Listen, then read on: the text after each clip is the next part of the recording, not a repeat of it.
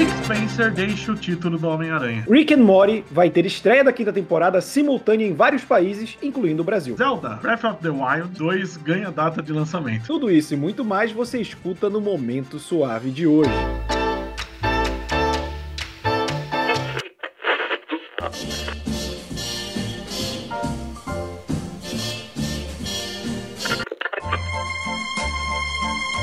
Você está ouvindo ao Momento Suave, aqui no LibPlay. Olá, bem-vindos a mais um Momento Suave, o seu podcast semanal com notícias da cultura pop, nerd geek e afins, apresentado por este que vos fala, eu, Roberto II. Ao meu lado ele, a enciclopédia viva dos quadrinhos, Leonardo Vicente, o Bud. Boa tarde, Bud. Boa tarde. E vamos começar com o nosso já tradicional bloco de quadrinhos, falando sobre uma HQ nacional, já está no Catarse o projeto Vozes, que é uma antologia em quadrinhos criada pelos artistas do Dynamo Studio, que vão contar histórias com mais variados temas e gêneros, desde ficção científica até fantasia. A capa da HQ é de Matias Strab e a publicação reúne 12 criadores em 11 dramas diferentes. Para apoiar, você vai em catarse.me barra vozes underline HQ. Tem 50 dias restantes aí e é uma meta razoável de se atingir, né? Quem não conhece o Dinamo Studio, uma das mentes por trás dele, nosso querido Daniel HDR, né? Que também tá no projeto, então a gente sabe que tem uma qualidade. Daniel já participou de podcast com a gente, já gravou vídeo com a gente. E o Dinamo Studio tem muita gente talentosa que quer trazer essas histórias para o grande público. Então, se você quer conhecer mais de quadrinho nacional, mais de variedade de artistas que a gente tem no Brasil, esse é um projeto bom de se apoiar. É uma história de um cachorro bárbaro medieval. É sucesso na certa. Esse é o tipo de coisa que eu pago para ler. Passando agora para DC Comics, a gente vai ter o Aqualad seguindo o rumo natural dos heróis mirins e se tornando Aquaman em minissérie, né? Algo que já aconteceu na série animada Justiça Jovem e no evento do Future State, né, que saiu em quadrinhos lá no início do, lá no início do ano, parece que foi longe, né? Foi um dia desse. E que agora vai acontecer, né? A DC que tá nesse momento mais confundindo o leitor do que ajudando, porque ela tá caminhando pro Future State, sendo que o Future State não deveria ser algo canônico para todo mundo, mas tá virando. Mas eu gosto do personagem, né? Ele ganhou muita força por causa do desenho e eu gosto de ver que ele tá se desenvolvendo nos quadrinhos. Sim, é muito bom ver esse personagem ganhando destaque. E a DC gosta de deixar a gente confusa, né? Não basta ter criado um futuro alternativo, pô, era para ser alguns anos no futuro e já tá acontecendo, né? É, tipo, mas eu acho que a primeira coisa é 2023, né? A primeira timeline do Future State. Ah, eu sei que eu tô confuso pra cacete. Eu também, e pelo visto a DC não vai ajudar a gente a ficar menos confuso. É, não, porque a DC também está confuso. Todo mundo confuso, cara. É 2021, tá? Enfim. Daqui a alguns anos todos nós vamos rir disso no inferno. Passando para a Marvel, a gente vai ter a revista X-Men Legends, que tem essa proposta de trazer criadores, roteiristas, desenhistas que marcaram época em personagens de volta a eles. E dessa vez, quem acompanha a gente aqui sabe quanto a gente gosta da fase Wolverine do Larry Hama. E ele vai voltar a escrever o personagem. Uma notícia triste é que o Mark Silvestre não vai voltar com ele, né? Que ficou famoso aí por fazer as histórias junto. Quem vai estar tá desenhando é o Billy Tent, que eu acho horroroso na arte. Ele é muito ruim. Nossa, eu não gosto do cara da arte. E a capa da revista já me deixou puto, assim. A Lady Mas Leto, que é uma personagem sem detalhes, até que é legal no traço dele. Mas o resto, meu Deus, o Wolverine parece coisa de, de desenho que você pega no caderninho do seu primo, rabiscado. Sim, e a gente vai ter Lady Leto, vamos ter o Wolverine e a nossa querida Jubileu lutando contra o Tentáculo, né? Porque só tem tentáculo de ninja na Marvel também. Sim, olha que morre 100 a cada vez que eles aparecem. É porque mata um, surgem dois. Não, isso é Hydra. Isso é a Hydra. Tudo bem que uma época eles se fundiam, mas calma. Tentáculos são os teve que compra fumaça. de empresa no meio? Teve, teve fusão. Olha aí. Teve fusão. Isso que é crime organizado. Tentáculo é foda, cara. Se fundia com mandarim, com a Hydra, qualquer coisa que viesse, se fundia. E é legal que essa proposta do título, né, não é só trazer os criadores, né? A história se passa no período que eles escreveram no passado, né? Por isso que a gente tem o Wolverine na época da parceria com a Jubileu. Sim. E agora, ainda falando de Marvel, Nick Spencer, depois de três anos escrevendo Homem-Aranha, o Amazing Spider-Man, né, o título principal, deixa a revista na edição 74, que vai sair em setembro. E devo dizer que os fãs ficam um pouco felizes porque essa fase do Nick Spencer estava bem sofrível, apesar Cara, da arte graças bonita. Graças a Deus que ele tá saindo. Pior que começa muito legal. Os primeiros. Foi um período curto, tipo umas nem 10 edições legais e depois só caiu, né? Mas, pô, foi um período que a gente vê com Ryan Otley e Patrick Gleason como os dois principais desenhistas. É muito doido, né, cara? Às vezes a gente tem run, runs assim com um bom roteirista e desenhistas mais ou menos, aí você pega o Nick Spencer que até prometia muita coisa, mas Eu digo, o problema do acho que não foi nem ser ruim, é que era um, um, uma mediocridade que não saía do lugar, sabe? Não, Parecia meio desperdício, né? né, cara? Ele reciclou a última caçada Raven, agora tá reciclando as histórias do Sexteto Sinistro, reciclou a história do Camaleão, ele só recicla, ele não cria nada novo. E o pior é que ele é um bom roteirista, ele tem outros trabalhos maravilhosos, só que parece que desde o do Império Secreto lá do Capitão América ele perdeu a mão total. E aí fica a dúvida para quem vai assumir, né? Já que a gente teve várias mudanças de equipe, a gente teve recentemente no Quarteto Fantástico, né? O RB Silva entrando para desenhar. A equipe de Mortal Hulk deixa para entrada de uma outra equipe o título virando Hulk. O Venom também, né? Mudou de equipe, que tava, o, no caso, o Ryan Stegman, que tem a ver com o que a gente vai falar, porque a gente teve um anúncio hoje por parte da Marvel, que é uma arte promocional do Homem-Aranha, do universo Homem-Aranha, desenhada pelo Ryan Stegman e que vai ser escrita pelo Tom Taylor, né? Pelo que a gente entendeu. Só que não parece ser necessariamente a linha, porque o Homem-Aranha da arte promocional tá com um uniforme um pouco diferente, né? Tá com. Eu não sei se são os lançadores de teia ou outra tecnologia tecnologia no pulso, tem um, uns botões como se fosse um colete na roupa, tem é, uma gola. Então, é, parece um negócio meio medieval, porque o que aparentemente remete tudo isso, Tom Taylor ontem já tinha dito que hoje teria um anúncio dele na Marvel, né? E no teaser mesmo não fala nada Tom Taylor, a gente sabe porque ele adiantou informação. E aí o que parece é que tem a ver com uma saga da Marvel que foi em, no limbo por causa da pandemia. No ano passado, no Free Comic Day, eles fizeram, eles lançaram uma história curta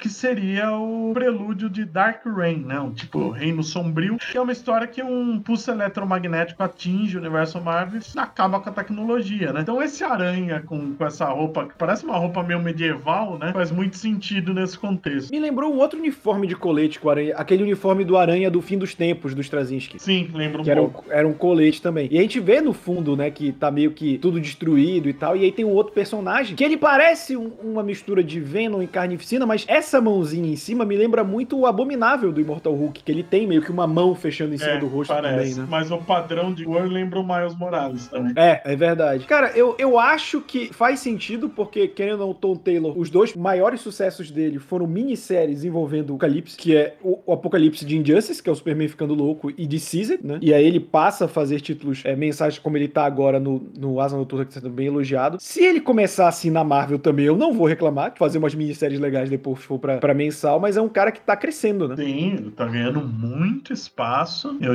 a Marvel já falou que semana que vem dá mais detalhes do rumo que o Aranha vai tomar, né? Vamos ver se ele só tá nessa minissérie ou se é a mensal do Aranha junto. No...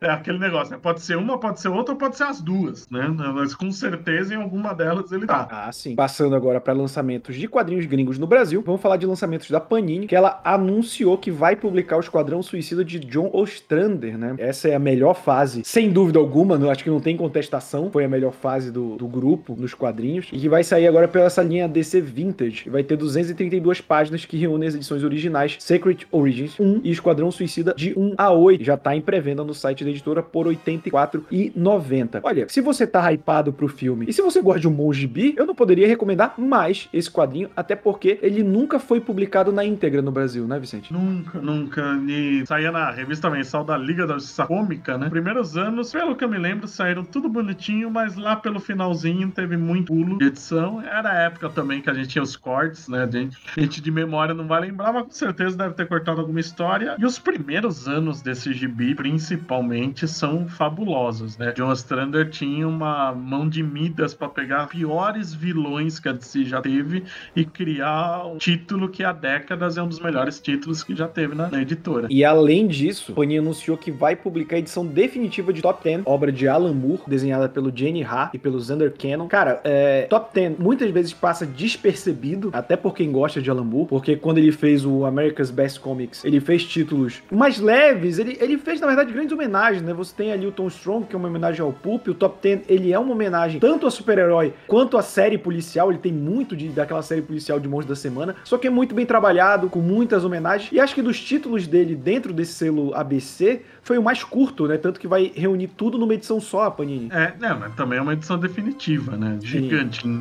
576 páginas, mas muita coisa. Mas vale a pena, um né, que cara? na época passou despercebido, acho que justamente por ser fora da curva pro Moore, né? Era um negócio muito diferente do estilo dele, acho que o pessoal não chamou atenção. Eu acho um dos melhores títulos no, na, nessa linha, é que é foda também, né? Você sair pra competir com Tom Strong e Liga Extraordinária, né? É complicado. Né? É, mas eu, eu devo dizer que eu gosto mais, que eu li, né? Eu acho que eu, eu li só os três primeiros encadernados do Tom Strong. Top 10 eu cheguei a ler, ler tudo. Eu prefiro o Top 10 do que Tom Strong, não porque Tom Strong seja ruim, acho o gibi maravilhoso. Mas é que essa pegada de, de seriado policial com super-herói me pegou muito, assim. Cara, só de ter aquela cena do gato anti-monitor enfrentando os ratinhos super-herói da DC na crise dentro do apartamento sendo detetizado, vale a pena. É muito bom, cara. Era, é uma piada com a indústria que o Alan Moore fez de maneira genial, assim. E é uma, um lançamento que me pegou muito de surpresa. Eu lembro que a gente sempre, quando comenta, né, de coisa que devia sair, a gente falava de top 10 e não tinha nada indicando que poderia sair. É, né? Nunca saiu em cada. Tipo, a Panini, por exemplo, com Tom Strong, ela publicou os encadernados, né?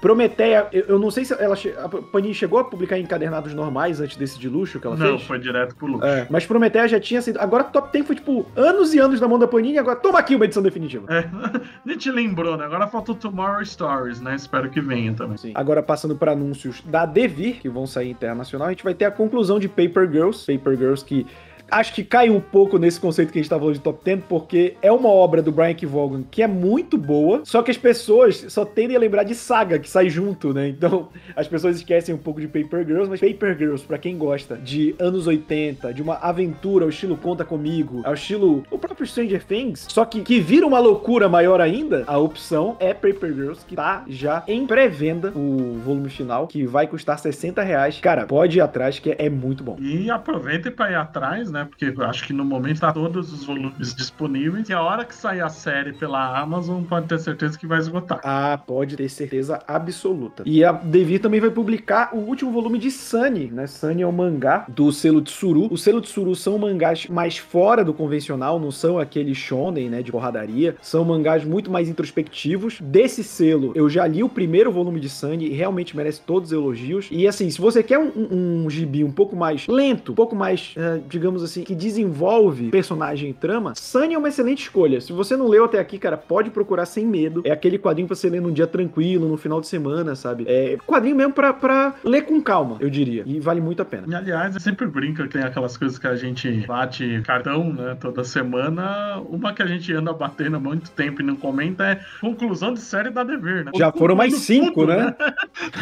né? Coincidiu, né? Porque tinha umas séries que estavam muito atrasadas, as outras foram publicadas muito muito rápida e no fim tá tudo acabando ao mesmo tempo. É, tipo Skyward, Deadly Class, uma The porrada Boys, de The Boys. Tá acabando. tá acabando tudo, cara. Revir, peguem novos títulos pra publicar. E o que tá acabando também é o nosso bloco de quadrinhos. Agora, com a notícia de que teremos mais Chabutê Nanki, o autor aí de um pedaço de madeira e aço de. Eu esqueci o nome da. Ah, Mob, Mob Dick. Dick. Eu, eu, eu, pensava que era outro nome. É Mob Dick ou não? É Mob Dick, é, do Chabutê. É, é, solitário. E agora a gente vai ter Yellow Cab do Chabutê pelo Pipoque Nankin. E eu vou falar um negócio que tenho muita curiosidade, porque eu já cansei de folhear Chabutê lá na Monstra, só que eu não tenho dinheiro. O dinheiro da Monstra mais, né? Muito menos Exato. comprar. Mas para quem tem dinheiro, você pode comprar na pré-venda da Amazon por R$ 62,90, que depois do lançamento, dia 30 de junho, vai para R$ 89,90. Eu recomendaria vídeos, por exemplo, do Thiago, do Comic Zone, do Vini do Dois Quadrinhos, que são pessoas que têm mais acesso a esses gibis, e que eles elogiam bastante, porque eu realmente, que eu sei é que o Chabutê é um quadrinho quadrinista referência, tanto na Europa quanto em outras áreas consomem o quadrinho dele, então eu acredito que tenha potencial.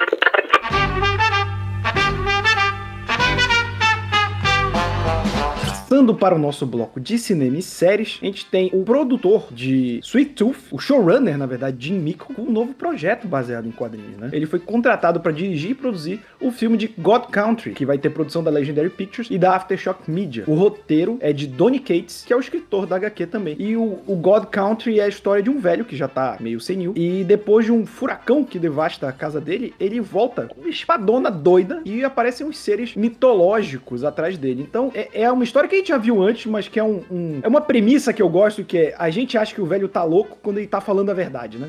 Eu, sinceramente, sempre ouvi falar do título, mas não sabia nem do que se tratava. Eu fui pesquisar quando eu escrevi a notícia. Cara, eu quero muito ver esse filme, porque parece ser um material muito legal. A arte do Geoff Shaw né, no gibi é maravilhosa. E a gente tava falando de Devir traz mais coisa, ó. Essa é uma boa pedida pra trazer. E agora vamos falar de Star Wars. Faz tempo que a gente não fala de Star Wars aqui. Sol Guerreira, que é o personagem personagem que ficou imortalizado nos cinemas pelo Force Whitaker em Rogue One, vai estar na série de Endor. Essa informação foi revelada pelo ator Stellan Skarsgård, que ele vai reprisar o papel que ele já fez, né? O personagem não tá só em Rogue One, ele também tá, ele surgiu na verdade no Clone Wars e também apareceu em Rebels, apareceu no jogo Fallen Order e também em Bad Batch. É um arroz de festa do cacete o Sol Guerreira, né? Star Wars, né, basicamente. É, então. E, cara, vamos ver, né? Porque tem um milhão de séries de Star Wars pra sair, a gente sabe pouco, a gente presume algumas coisas pelos títulos, mas a gente também não, não pode dizer com certeza qual vai ser a trama de Endor, né? Não dá pra saber, por exemplo, no Rogue One dá a entender que o Endor e o Guerreira nunca se encontraram. Então, provavelmente ele vai ser uma subtrama um pouco isolada. É, ou ele pode até não ter relação, né? Tipo, se aquelas séries que tem multitramas, né? Porque, por exemplo, o Mandaloriano, Sim.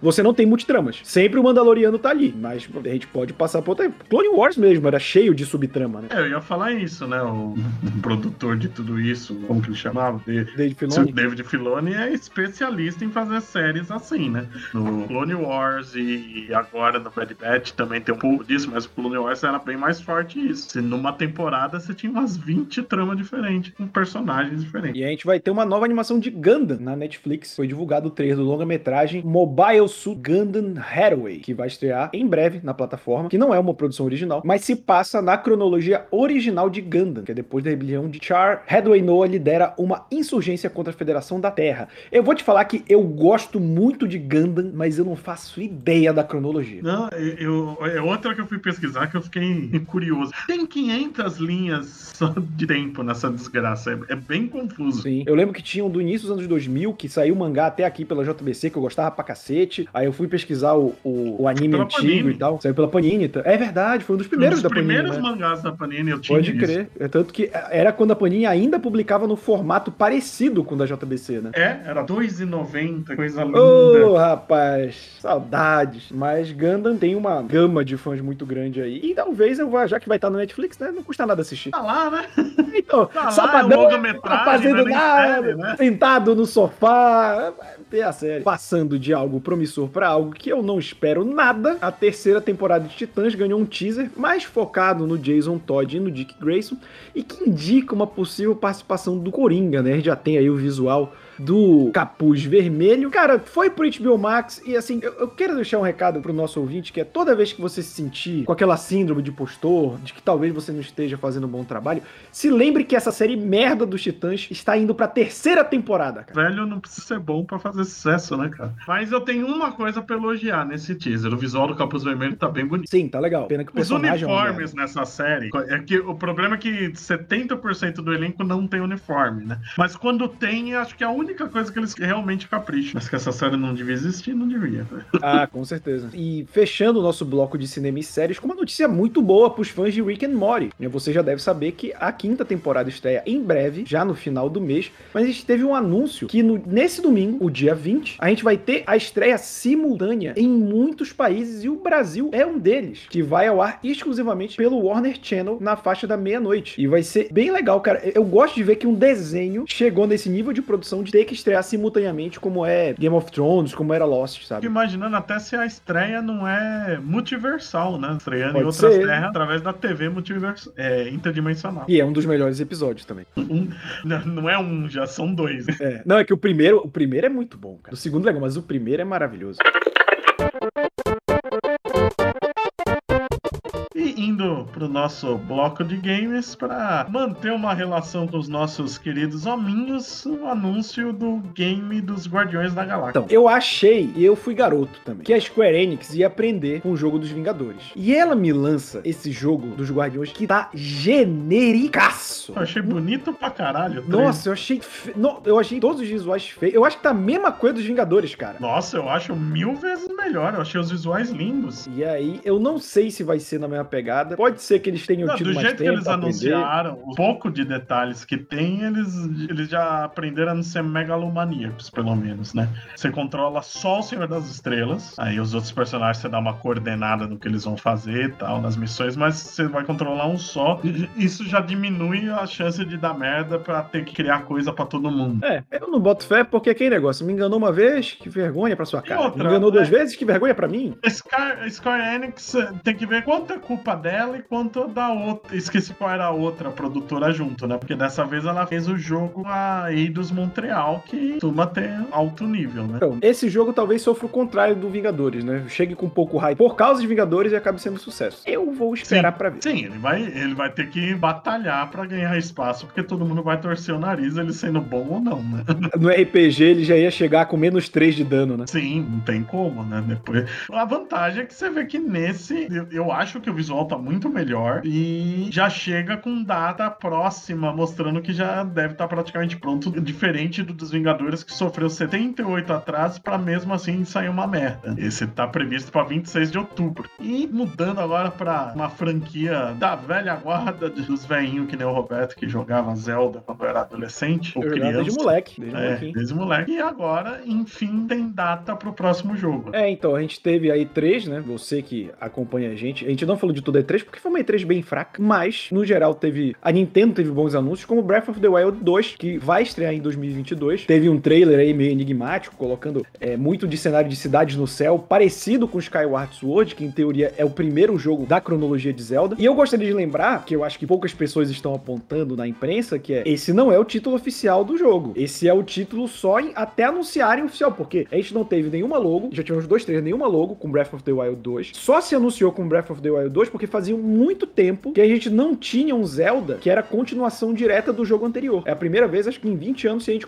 é, colocar Majora's Mask aqui. Então, Breath of the Wild 1 é um jogo maravilhoso. Se colocar ele no top 3 de melhores Zeldas, pra mim não é exagero. E eu tô muito ansioso pelo 2. E aproveitando que o Roberto deu uma de fanzaço, agora é hora de falar de fã, porque os fãs estão organizando um movimento para mais jogos em português da Nintendo. É, porque na E3 a Nintendo também divulgou um novo Mario Party, Mario Party Superstars, que é o jogo que lançou pra Switch só com mais fases, e vai ser o primeiro jogo do Switch, na verdade da Nintendo, First Party, ou seja, produzido pela Nintendo, que vai ter em português o texto. E isso gerou um movimento de influencers de jogo, de fãs com a hashtag Nintendo Brasil, pedindo pra ela localizar mais jogos. Então já pedindo pro novo Metroid que foi anunciado também ter isso, pro Breath of the Wild 2 sair. E a Nintendo vem investindo no Brasil. Ela instalou uma eShop nacional, coisa que ela não tinha. Venda online parcelada com a- em parceria com a nuvem. Então eu acho que a Nintendo pode conquistar mais o Brasil. Ainda tem uma barreira de preço, uma série de limitações. Agora ela tá com assistência técnica é, é, oficial no Brasil. Então é um passo pra Nintendo conquistar mais fãs aqui. Mas vai ter que colocar mais jogos. Mario Party, beleza, mas queremos jogos, os AAA, né? Zelda, Metroid também localizados. Que aí você cria fãs da nova geração, né? Uma geração que já cresceu jogando videogame em português. Então, pra essa geração pegar um jogo em inglês, às vezes não tem o mesmo impacto. A gente cresceu jogando até em japonês, dependendo, pegava um RPG assim. Então, eu fico muito feliz e eu espero que dê certo esse movimento. Eu vou dizer que, como uma pessoa que quase não joga videogame, pouco que eu vejo sempre tá traduzido, pelo menos tem legenda, às vezes tem dublagem, e eu não fazia ideia que os da Nintendo não tinham ainda. É a primeira vez, cara. E espero que é a primeira de muitas. Com isso, a gente encerra o momento suave de hoje. Lembrando, quem quiser ver essas e muito mais notícias, encontra elas aonde, Vicente? É só visitar o falaanimal.com.br e seguir também nas redes sociais, no Facebook e no Instagram, como Fala Animal, e no Twitter, como Fala Animal Site. Lembrando também que o Fala Animal, além de site, é um podcast que sai quinzenalmente, todas é, uma segunda-feira sim, uma segunda-feira não. O nosso último episódio tá lá no ar, saiu nessa semana sobre o anime de Castlevania. Lembrando que o Momento Suave é um braço do canal A Hora Suave, que a gente fala de quadrinhos, série, videogame, filme, tudo mais. Estamos toda sexta-feira aqui no Live em todos os agregadores de podcast, no Spotify e no Deezer. Até semana que vem. Até lá.